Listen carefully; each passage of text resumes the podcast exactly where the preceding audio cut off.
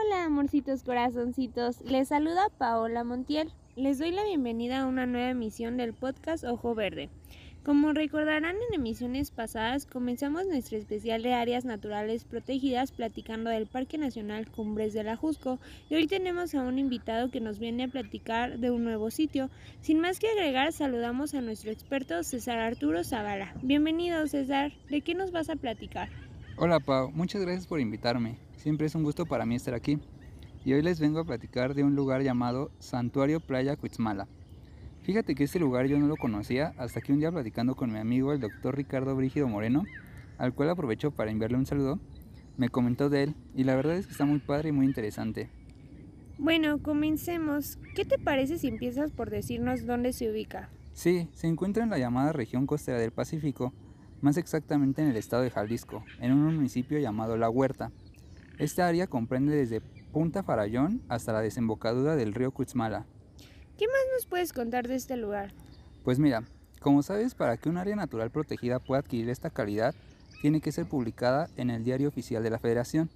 Esta región fue decretada como tal el 29 de octubre de 1986 como Santuario Playa Cuitzmala, pero posteriormente fue recategorizada como Reserva de la Biosfera Chamela Cuitzmala el 16 de julio de 2002.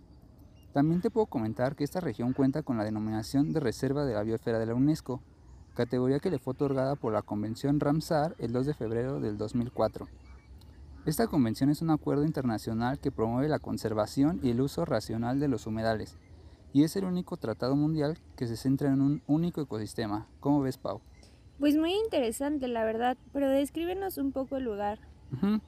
es, un área, es un área que posee varias lagunas costeras, rodeada por manglares, selvas bajas y medianas, por lo cual predomina un clima húmedo también cuenta con hábitats para aves migratorias y gran diversidad de peces.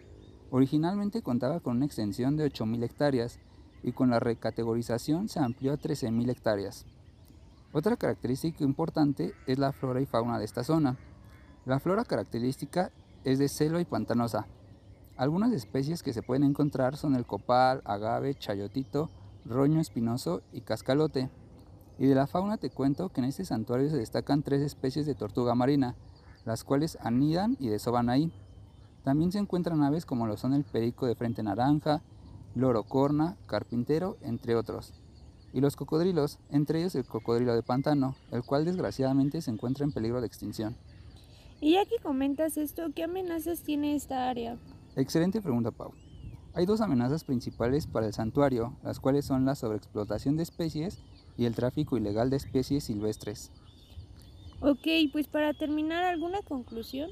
Pues destacar únicamente la importancia de este santuario, debido a la diversidad y la conservación de especies, buscando la repoblación de estas para evitar precisamente su extinción.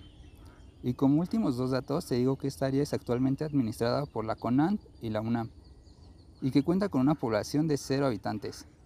Toda esta información la puedes encontrar en la página de la CONAN y la Semarnat y el Servicio de Información sobre Sitios Ramsar. Y bueno, me gustaría dejar tres preguntas para las personas que escuchan este podcast, si te parece bien. Adelante. Gracias. Las preguntas serían las siguientes. ¿En qué estado se encuentra el santuario Playa Cutzmala? ¿De cuántas hectáreas era su extensión original? Y tres especies de flora o fauna que se encuentran en la región. El primero en mandar las respuestas correctas al número 55 83 17 35 74 se gana un buen premio. Repito el número, 55 83 17 35 74. Perfecto, pues muchas gracias César por visitarnos y compartir esta información con nosotros. Gracias a ti y espero volver pronto. Y gracias a ustedes por escuchar Podcast Ojo Verde. De nuevo recuerden quedarse en casa y que los esperemos la siguiente semana con mucha más información. Hasta pronto.